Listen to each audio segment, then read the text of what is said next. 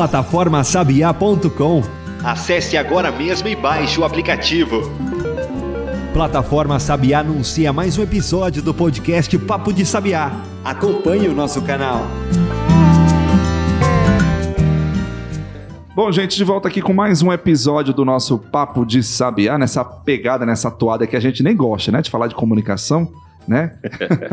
Bom, tem ironia, tá, gente?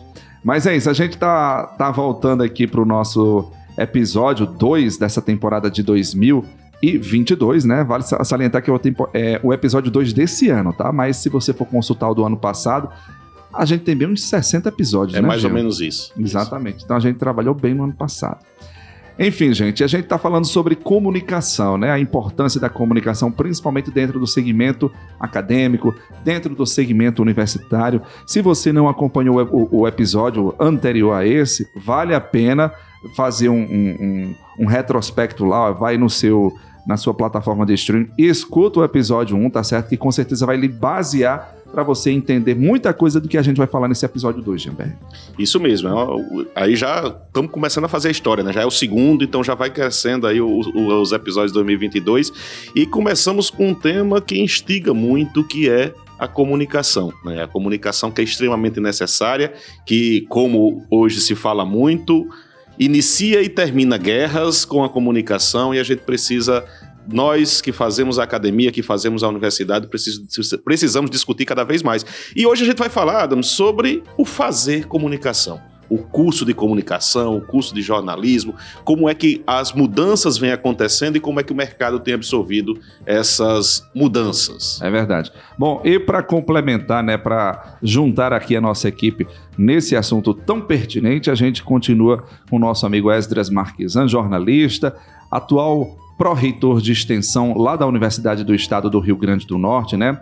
A UERN, é, que eu faço parte porque eu sou egresso de lá, né? Então eu literalmente tenho o nome da UERN na minha, na minha carreira, né? Então, Esdras, seja bem-vindo mais uma vez aqui no nosso podcast para falar de um assunto que a gente nem gosta, né? É. Obrigado, Adams Gianberg. Prazer estar mais uma vez aqui e para falar sobre comunicação, uma coisa que une todos nós. né? É verdade. Eu acho que um dos primeiros pontos que a gente precisa frisar é que essa, essa, essas mudanças, essas alterações que a gente vem acompanhando na- nas estruturas curriculares, principalmente dos cursos de comunicação, ela já, já vem até mesmo pelo próprio nome, Jean. Porque assim, eu sou de uma turma de comunicação. Eu acho que Esdras também provavelmente deve ser egresso Sim. de uma turma de comunicação, né? E dentro da comunicação a gente tinha as habilitações, né, Esdras? Uhum. que era o jornalismo, a publicidade, a propaganda, o rádio, o cinema, a relações públicas também, né? Em algumas. É, exatamente. Enfim, e agora não, a gente vê que tem uma certa saiu nessa estrutura de curso de comunicação e agora é mais diretamente a, a vinculada às habilitações que a gente via no passado. Ou seja, não é mais um curso de comunicação, é um curso de jornalismo, é um curso de publicidade. Então, eu acho que a primeira mudança talvez já tenha começado a surtir efeito de- de- é, por aí, né, Esdras? E essa mudança eu acho que na UERN tem o quê? uns alguns anos, uns 5, 6 anos por aí? Isso, na realidade, é, essa mudança ela começa a ser, ser discutida pelo, pelo, pela, pelo pessoal de jornalismo, né? Isso falando em nível nacional, né? Que começam a levar discussões para o Ministério da Educação sobre a necessidade do curso de jornalismo se tornar um bacharelado independente, por entender que o curso ele tem algumas especificidades que precisavam é, ter um, um- um foco maior, se, se desdobrarem melhor em suas pesquisas, né? Como o Adams falou, na comunicação, mesmo estando na habilitação em jornalismo, eu podia pesquisar N coisas, né? Porque o meu curso era comunicação, apenas habilitação. Com essa proposta dessa independência de jornalismo como bacharelado, eu passo a ter que focar no jornalismo esmiuçar o que tiver no jornalismo.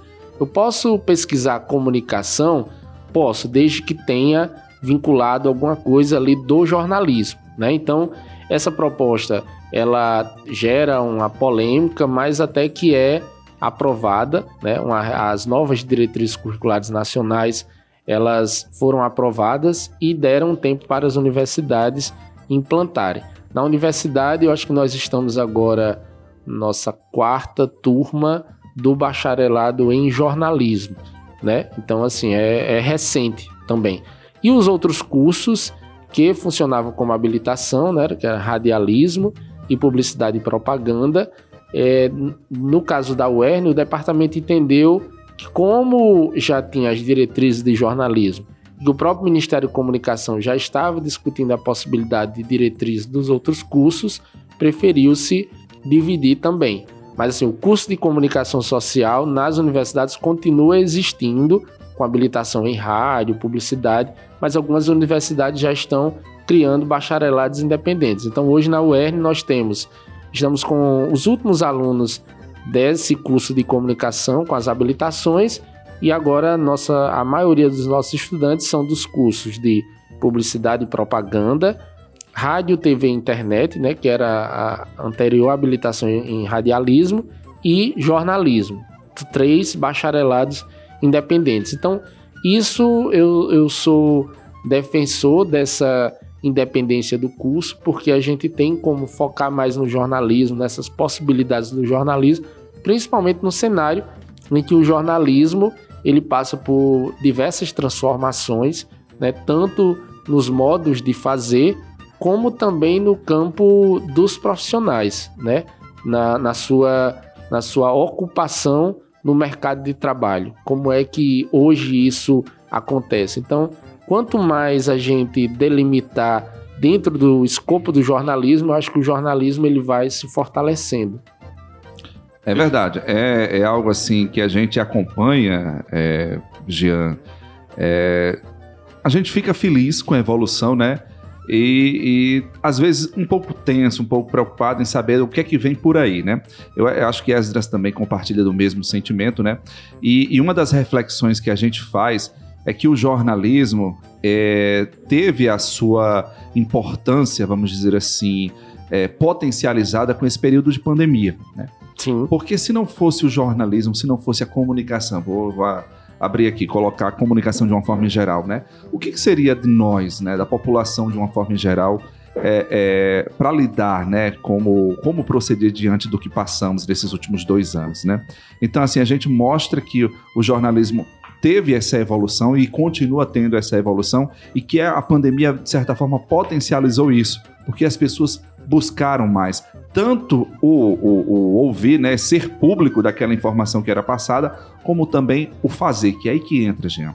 A questão do fazer jornalismo, que ficou muito mais impactante, né, muito mais necessário diante desse, desse quadro de pandemia que a gente, é, enfim, atravessou e ainda atravessa, né? Onde a busca por informações da população cresceu demais, né? Informações, informações seguras. Exatamente, corretas, Jean. Corretas, que, que pudessem servir de, ou de alento ou para acender mesmo o sinal de alerta, mostrando que a, a comunicação ela tem esse papel, o jornalismo, a comunicação tem esse papel de trazer a informação de como se prevenir, de como fazer, da, da verdade da população. E como é que está o nosso estudante hoje, Esdras? Como é que ele chega? É, quais são as perspectivas? Porque gente, eu acho que poucas áreas sofreram tantas mudanças no, nos últimos anos quanto a comunicação, o jornalismo, a publicidade. Todo esse conjunto de profissões mudaram muito nos últimos quatro, cinco anos, né? Uma mudança rápida e a tendência de continuar mudando com o streaming, com as redes sociais e tudo isso leva a uma, uma certa é, insegurança desse futuro ou é uma perspectiva de continuar expandindo? Bem, é, eu sempre comento com os alunos que eu sou de uma, de uma geração, Adams também, de que a cultura das universidades, das faculdades de jornalismo, era de formar pessoas para o mercado de trabalho. Formar pesquisadores também, mas em sua maioria o estudante entrava no curso pensando: ah, eu quero um dia chegar ao Jornal Nacional. Né? Até Isso... a gente brincava, né? Isso era assim o, o, encanto, né? Era, é porque tinha essa questão da glamorização, Isso. né? É. Então, então assim, isso era muito forte. E às vezes na cidade mesmo, né? Mossoró, por exemplo, chegou a ter quatro jornais. Então, quem entrava no curso que tinha aptidão, que queria escrever em jornal, dizia: Ah, eu quero terminar e ir para a Gazeta, eu quero ir para o Jornal de Fato, né? eu quero ir para a Tribuna do Norte. E aí, ao longo do tempo, principalmente é, essa, essa mudança cultural ela vai acontecendo em todo mundo. A chegada da internet ela provoca uma ruptura né, nessas, estruturas, e aí você começa a perceber o que? Você tinha um cenário de grandes estruturas em pouca quantidade, ou seja, então eu tinha grandes conglomerados de mídia, mas poucos conglomerados, um ou dois ou três, que empregavam muita gente, né? E eu passo a ter esses conglomerados se esfacelando. Então, ao invés de ter agora é, grandes conglomerados em pouca quantidade, eu começo a ter muitas iniciativas de pequeno porte. Né? Então, essas muitas iniciativas elas são oportunidades, mas de pequeno porte, contratando é, uma equipe reduzida. Né? E isso gera uma ruptura. Então, para o aluno que chega no curso, ele não vê mais aqueles conglomerados, o que para naquele momento via como uma porta de entrada para o jornalismo, para a visibilidade. Então, no curso a gente começa a ter a necessidade de mudar essa cultura das, dos alunos perceberem que a realidade é outra. Né? Não existe mais, como Adams disse, aquele brilho no olho de dizer eu vou ser o, o garoto do Jornal Nacional, a garota do Jornal Nacional. Ainda pode, né? Mas você tem que ir muito além, ver muito mais do que isso. Porque às vezes, hoje o cenário de muitos jornalistas, é, e eu estou sempre citando aqui a Rede Globo, porque é a principal, né? Então, hoje a gente tem repórteres pedindo demissão da, das afiliadas da Rede Globo. E a própria Globo também se desfazendo do seu pessoal, né? Isso. Então, assim, porque começam a enxergar outras oportunidades, muitas vezes começam a perceber que aquilo que ele fazia para um, um grupo de mídia, ele já tem, já conquistou um público que é dele, né? O dela. E ele diz: Espera aí, eu vou começar a trabalhar o meu nome como uma marca. E aí ele começa a trabalhar o seu nome como uma marca, referência de jornalismo, e começa a ter um público dele ou dela. E com base nesse público, começa a ter um retorno financeiro para um projeto que é independente. Então, assim, esse é o cenário que a gente tem tentado trabalhar nos cursos. É difícil? É, porque aí a gente vai falar sobre empreendedorismo, sobre temas que muitas vezes nem os professores estavam afeitos a esse tema. Então, assim, obriga a, a gente, enquanto professores, a trabalhar constantemente numa reciclagem. É verdade. Né? Eu tenho que ler sobre coisas novas, eu tenho de entender esse novo momento, senão eu vou ficando para trás. E aí, como é que eu vou formar essa nova geração? Então, assim, há algumas resistências ainda, é, mas aquelas pessoas, aqueles alunos, aquelas alunas que conseguem ver esse, enxergar nesse outro olhar, conseguem é, se desenvolver um bem caminho, né? no campo do jornalismo. E eu digo assim, no campo do, do jornalismo, da comunicação, ele é muito vasto. Então o profissional pode atuar em diversas frentes, em diversos lugares. Eu sempre digo, olha, um diploma da UERN, ele pode ser apresentado em qualquer parte do mundo né? Se você tiver o, o domínio do idioma do inglês, você pode ser jornalista em qualquer parte do é. mundo, né? Então, assim, não olhem apenas para o local, né? Não vejam como é, oportunidades, ah, só aqui em Mossoró. Não. Todo ano eu sigo vários canais, todo ano, todo mês eu recebo N notícias de editais, intercâmbio, oportunidade de emprego em diversos países, bolsa em universidades americanas, do Canadá. Então, assim, há oportunidades. Agora, você, durante o curso, tem de construir sua trajetória, né? Na época da minha faculdade, tinha eu e um colega é, éramos conhecidos como os ratos de estágio, né? Que a gente ficava atrás dos professores.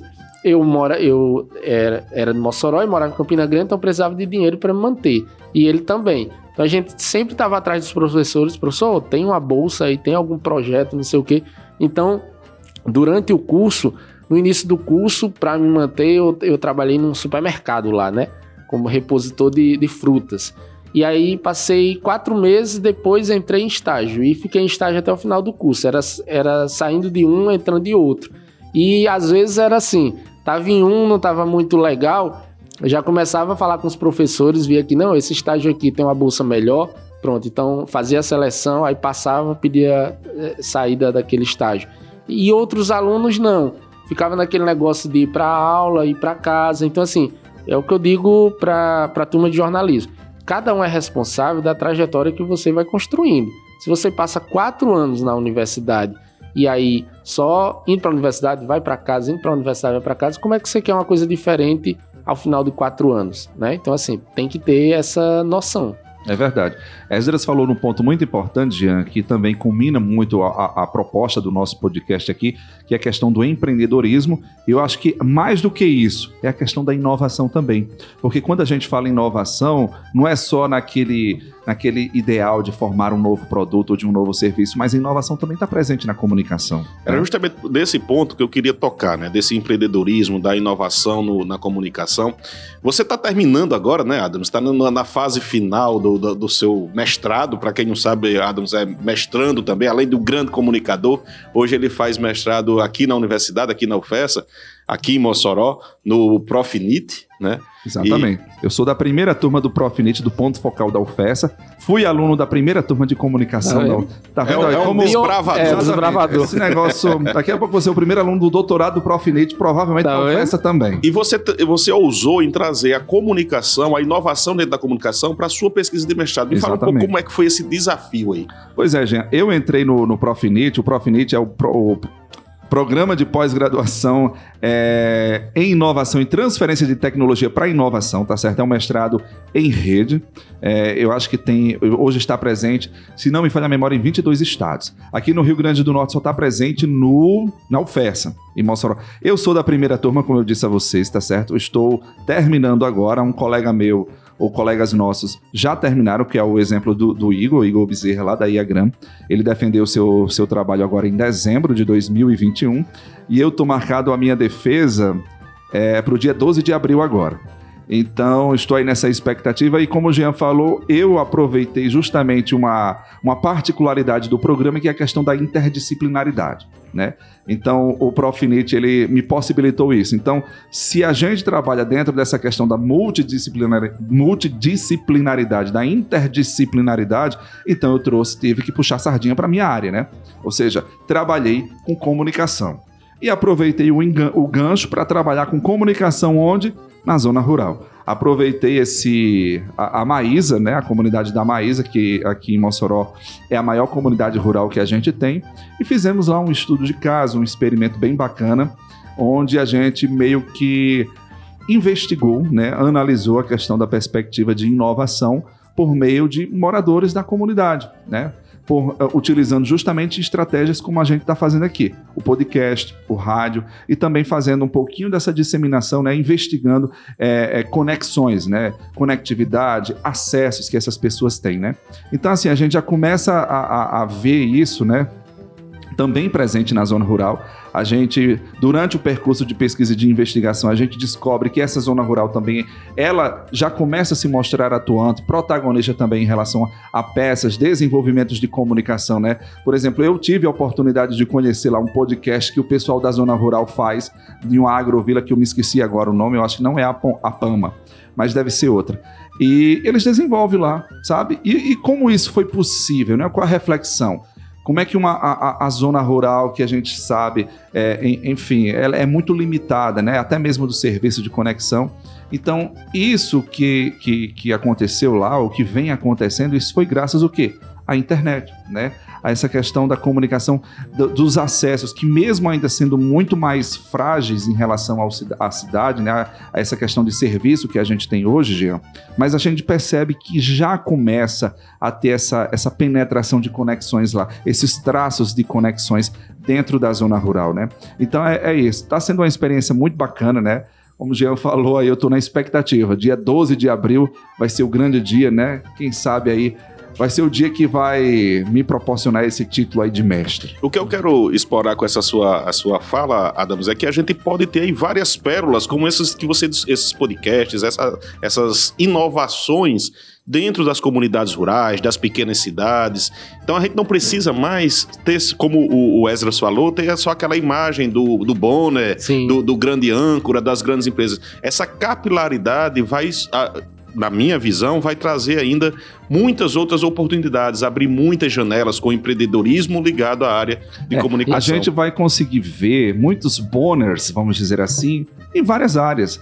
Na zona rural de Mossoró, na zona rural, aliás, na- no meio da floresta lá da Amazônia, no, no- no- enfim, é. A gente vê o- os blogs, que cada cidade ela tem um blog, tem um- as figuras que foram criadas com a propaganda pessoal, com investimento no empreendedorismo. Hoje, jornalistas, pegando cidades médias, cidades grandes, que é, é, ou mesmo da Globo, saem. Lançam o seu blog, lançam o seu podcast e tem Exatamente. alcançado, o seu canal do YouTube É. tem alcançado E- muito sucesso com É isso. E eu acho assim, tem um, um cara que quando fala em inovação, eu, eu sempre lembro dele, que, que é um camarada que começou a fazer vídeos engraçados, né, da sua casa mesmo, e aí foi conseguindo conquistar um público, né, e aí foi conquistando, o negócio foi crescendo, crescendo, e hoje ele é muito mais do que isso, ele não é apenas uma pessoa que faz graça na internet, ele já é um empresário, né? Então ele começa a ter investimentos em outras áreas, em outras coisas, produzir conteúdo, que é o Whindersson Nunes. Né? Então é E é aqui do Piauí. exato. Então, assim, é um cara que, que eu acho que resume bem essa ideia de inovação. Né? Não tinha ninguém chegando junto ali. E aí ele foi colocando aquelas ideias, foi conquistando o público e a partir daí foi se profissionalizando, entendendo esse cenário.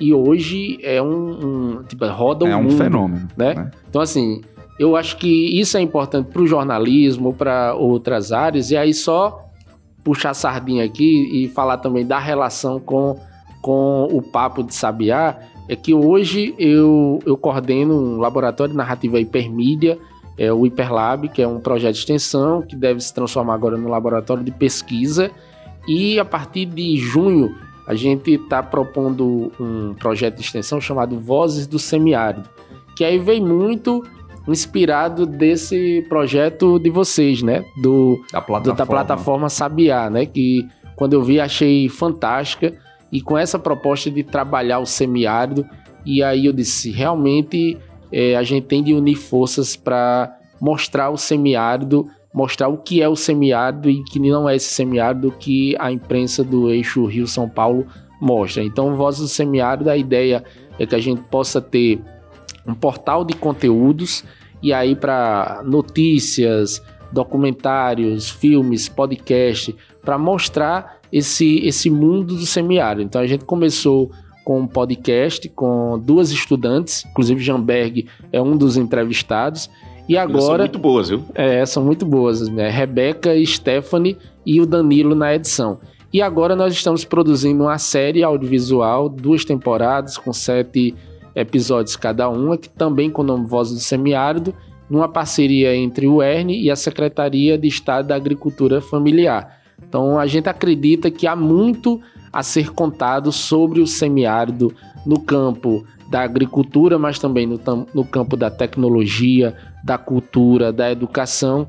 Então, eu acho que em breve a gente vai ter aí Vozes do Semiárido trabalhando em parceria com a plataforma Sabiá, com o Papo de Sabiá. Exatamente. Vozes do Sabiá, né? Já pensou? Essa junção. Gente, vamos dar uma pausa aqui no nosso episódio. O assunto tá bom, tá gostoso, mas daqui a pouco a gente volta. Plataforma Sabiá, Ambiente digital interativo. voltado a difundir as tecnologias demandadas e ofertadas na resolução de problemas do semiárido brasileiro. Acesse e segue a gente no Instagram.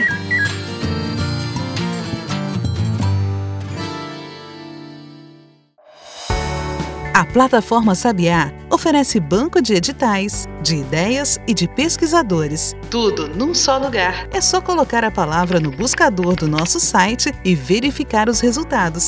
Plataformasabiá.com. Vitrine tecnológica do semiárido brasileiro. Bom, de volta aqui com o nosso episódio do Papo de Sabiá, versão comunica, né? Versão jornalista, publicitário, radialista, enfim, blogueiro.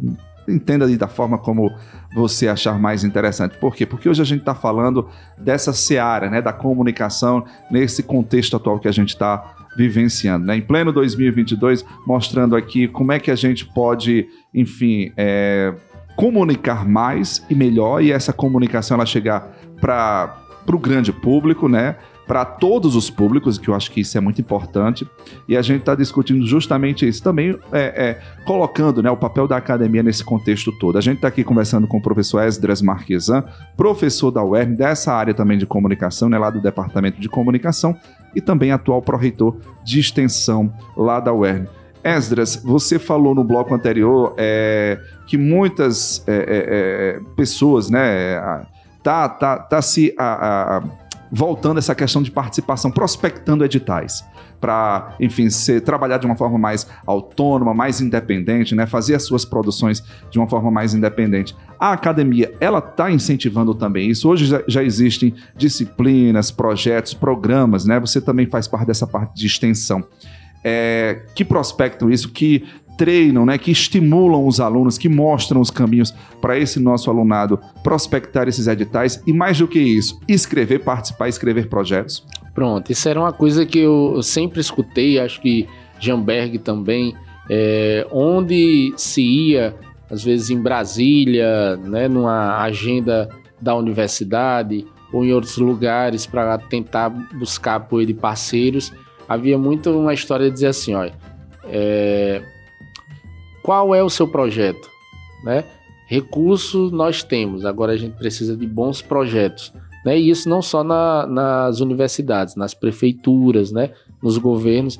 Então, dentro da universidade, eu acho que falta ainda um trabalho de suporte maior a professores, a estudantes, de como construir projetos para captação de recursos, né?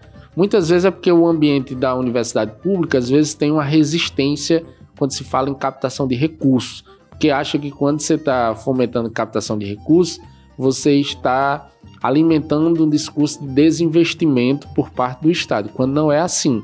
A ideia da captação de recursos é para potencializar o que você já tem. Então, se eu tenho um orçamento garantido é, da universidade, a captação de recursos é para que eu possa ir além disso. É o plus, né? É o plus, não é para que eu consiga isso e a universidade reduza o seu investimento. Não, né? Então, com essa resistência, eu acho que muitas universidades é, não, não deixaram de trabalhar um pouco com isso. E hoje a gente percebe que isso é um, é um problema sério.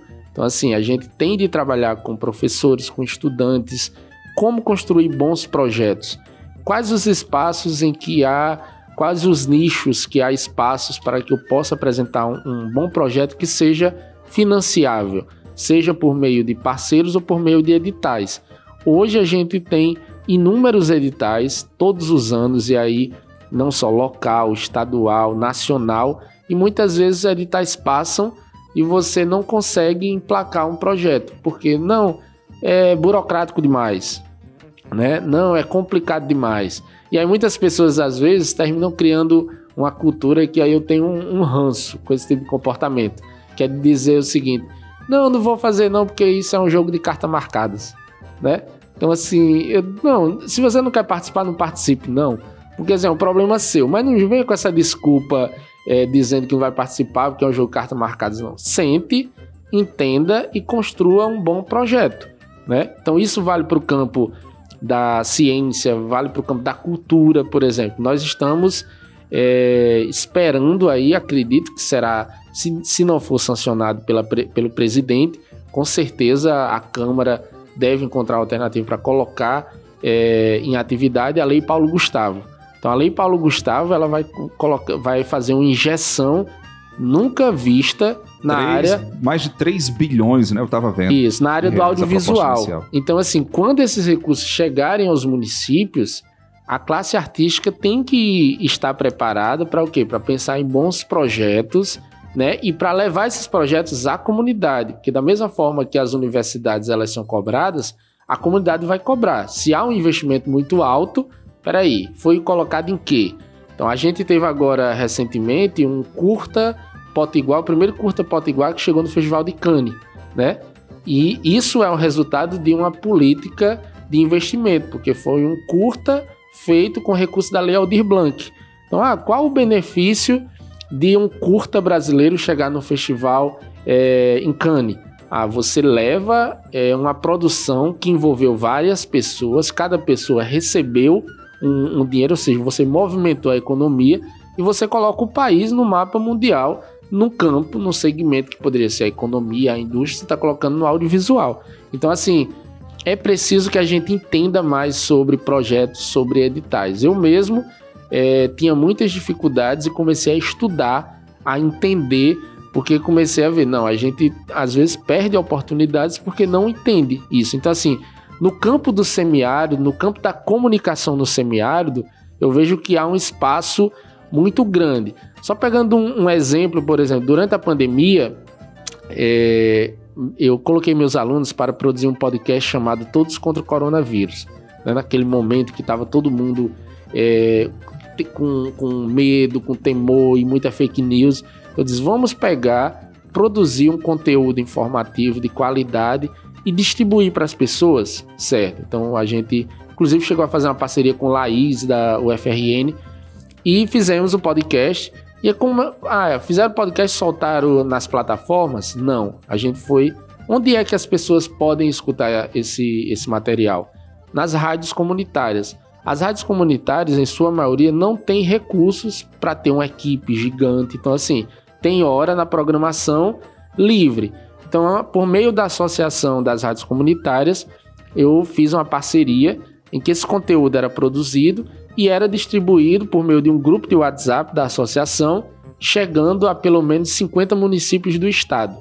Então veja que um projeto como esse, para um edital, por exemplo, que quer financiar projetos de impacto social, isso era um projeto de impacto social, ou seja, eu, um, um grupo de estudantes de jornalismo apresentar uma proposta de produzir conteúdos informativos de distribuição gratuita para emissoras de rádio do país todo.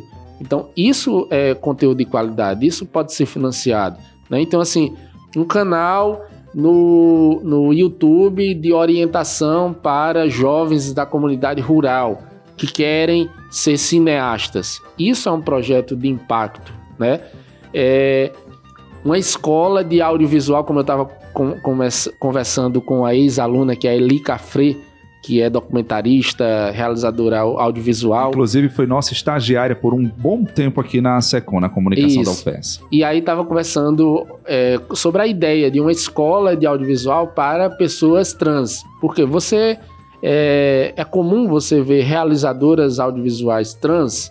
Não. Então isso é um nicho a ser explorado. Então vamos formar, porque você capacita, você qualifica Exatamente. essas pessoas para ocupar esses Tem espaços. A dupla função, além da formação, você acaba gerando emprego, você é. acaba Exatamente. Isso aí também e entra. mostrando uma cara que só quem vivencia consegue mostrar.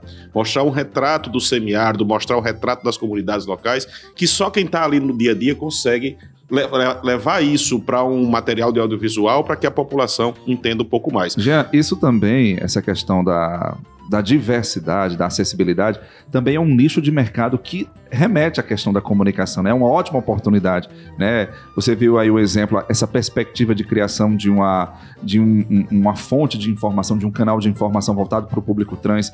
Mas assim, a gente também já começa a vislumbrar, ver, por exemplo, canais específicos, conteúdos específicos para pessoas surdas, totalmente na língua brasileira de sinais, totalmente em libras, né? Hoje a gente vê muito o quadradinho lá, inclusive aqui nas nossas peças da comunicação, Diego está aqui, ele sabe muito bem disso que toda peça que a gente vai colocar, a gente precisa ter libras, né? Fica lá no quadradinho no cantinho da tela, né? Mas tem produtos hoje que tá, tá fazendo o contrário, né? A libras, né? O, o, é o, o intérprete tá, tá, tá, virando protagonista de fato da, daquele produto. Ou seja, é um, um mercado a mais, né? Essa questão da acessibilidade para você falar para aquelas pessoas. Então a, a, a gente observa também essa questão do da, da segmentação, né? A Sim. gente vê que a, a, os comunicadores, né, os jornalistas, publicitários e por aí vai, eles estão investindo também em um determinado tipo de público, né, para levar a informação para aquele público mais específico de uma forma mais clara, né. Eu falei nessa questão aí da acessibilidade, mas tem essa questão também do, do, do LG, LGBTQIA+, a questão do racismo também. Hoje tem fontes, canais específicos só para tratar desse tema e por aí vai. E, é feito, e feito por essas pessoas, Exato, né? Que o não, importante é isso. É, não ser uma coisa feita por outras pessoas para consumo desse público, né? Então, assim, eu acho que tem tudo a ver com inovação, criatividade. Né? Eu estava lembrando aqui, eu falei do Whindersson Nunes, mas outro exemplo de inovação que eu, que eu acho fantástico é o mundo Bita.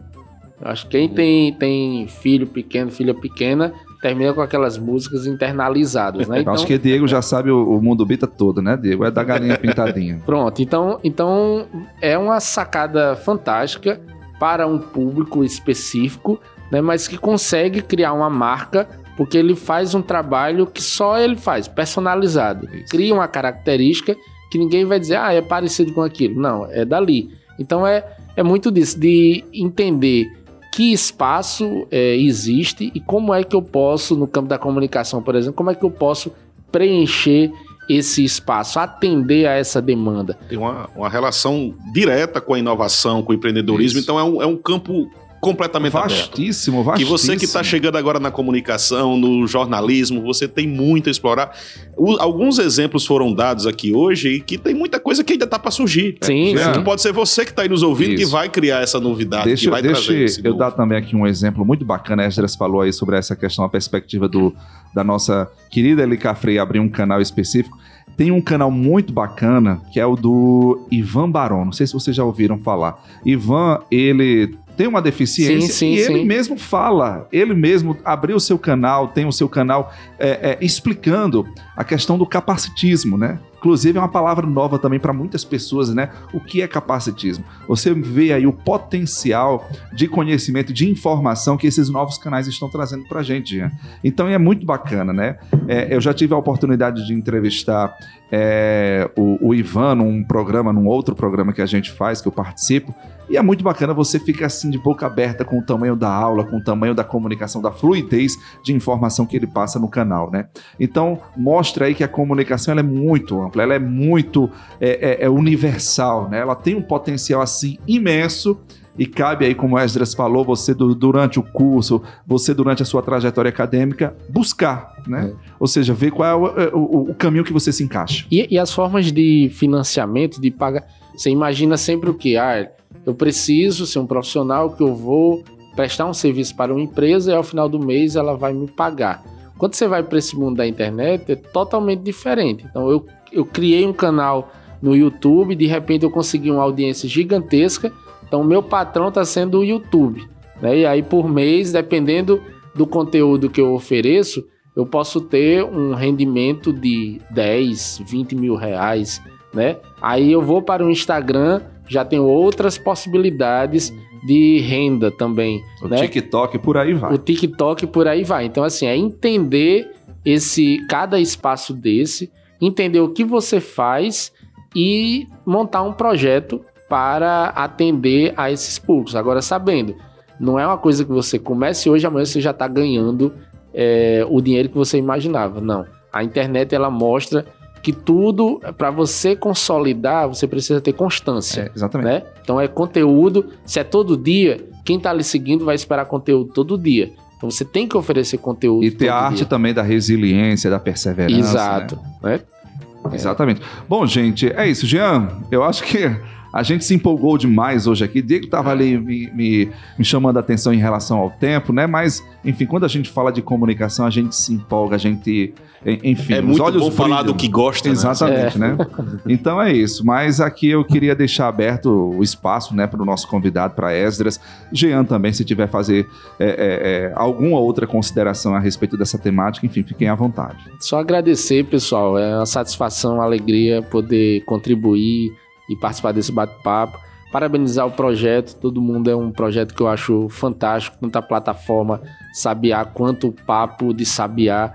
Acho que é um projeto que pode contribuir muito para é, esse fortalecimento dessa marca do semiárido. Afinal, pouca gente fala, mas nós estamos na capital do semiárido, né? Mossoró, capital do semiárido. Então, o podcast ele parte da capital do semiárido e que nós podemos é, trabalhar muito em sintonia porque tem muito a ser mostrado. Eu acho que o semiárido precisa se mostrar para o Brasil e para o mundo, para que as pessoas conheçam é, como é como é que as pessoas convivem com a seca, entender que a seca não é aquilo de ai tá comendo o animal tá morto ali, né, tá a terra rachada, não, na seca existem pessoas que convivem com a seca e que, e que produzem nesse período, né, que geram riqueza também que geram oportunidades e que o semiárido não é só área rural, né? Existem cidades, metrópoles no semiárido, existe tecnologia, cientistas no semiárido, então a gente precisa mostrar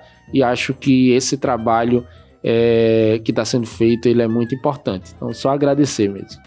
Também quero agradecer aí a participação de Esdras nesses dois episódios. Lembrar aí que quem não ouviu o primeiro episódio, que também foi sobre comunicação, a gente falou mais da comunicação institucional, da comunicação nas universidades, volta lá, escuta que também foi excelente como esse de hoje. Então, Obrigado, Esas. Eu tenho certeza que a gente vai trabalhar muito ainda em conjunto pelo fortalecimento do semiárido, junto com Vozes do Semiárido, Plataforma Sabiá, todo mundo junto com um só propósito, que é levar o semiárido da forma como ele é, feito pelas pessoas que, que estão aqui, que fazem o semiárido, para que o mundo conheça todas as nossas riquezas, os nossos potenciais, tudo que a gente tem de bom.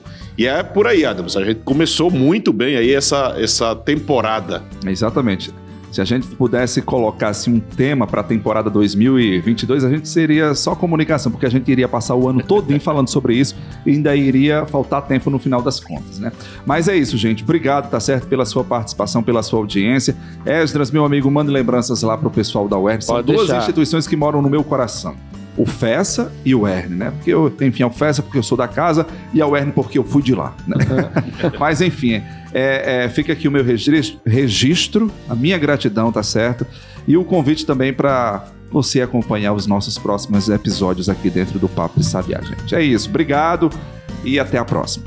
Você ouviu Papo de Sabiá, podcast da plataforma Sabiá, uma iniciativa da Universidade Federal Rural do Semiárido em parceria com o Ministério do Desenvolvimento Regional. Até a próxima!